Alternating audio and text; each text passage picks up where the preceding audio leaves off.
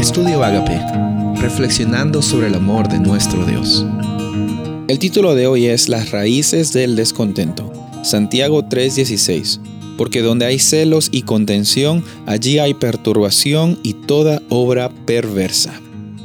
En estos días hemos hablado acerca de bastantes factores que nos llevan a pensar en nosotros mismos, a bastantes condiciones, sentimientos y actitudes que no permiten de que tengamos una vida, una vida con abundancia, cuando Dios vino a este mundo, se hizo carne y habitó entre nosotros. Cuando Jesús estuvo caminando aquí, Él ejemplificó realmente cuál es el carácter de Dios y cuál es el reino de Dios. El reino de Dios no es eh, necesariamente la actitud de cómo es que Él lidera el mundo, sino también tiene que ver en la forma de cómo Él gobierna el universo, cómo es que Él tiene la actitud, cómo es que él tiene, eh, eh, se, se acerca hacia su creación y de qué forma interactúa con ella cómo interactúa contigo, cómo interactúa conmigo, cómo interactúa con todos. Y cuando vemos a Jesús, encontramos el máximo ejemplo de servidumbre. Cuando vemos a Jesús, encontramos la oportunidad para que tú y yo tengamos libertad.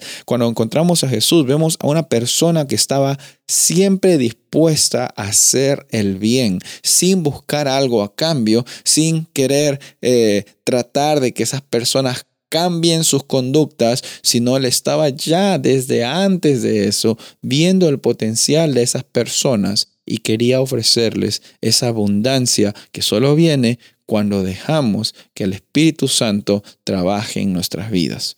Por eso es que el descontento muchas veces viene a tocar la puerta de nuestros corazones cuando estamos pensando en nosotros mismos cuando tenemos una vida de egoísmo, cuando la ambición que tenemos simplemente es una excusa para sentirnos mejor que los demás, cuando en nuestras interacciones con las personas tenemos preferencias y somos hipócritas en, las cosas que hacemos y en las cosas que decimos. Pero no solamente estamos aquí para hablar acerca de esas conductas, porque esas conductas de egoísmo, de ambición, de hipocresía, de ansiedad, simplemente están mostrando lo que está dentro de nuestro corazón. A veces atacamos los síntomas, pero no la enfermedad. No vamos a la raíz de las circunstancias.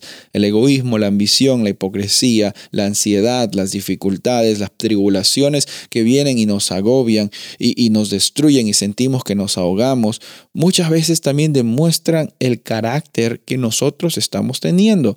Demuestran de qué color nosotros estamos hechos, de qué materiales también y cómo estamos confiando, en quién estamos confiando.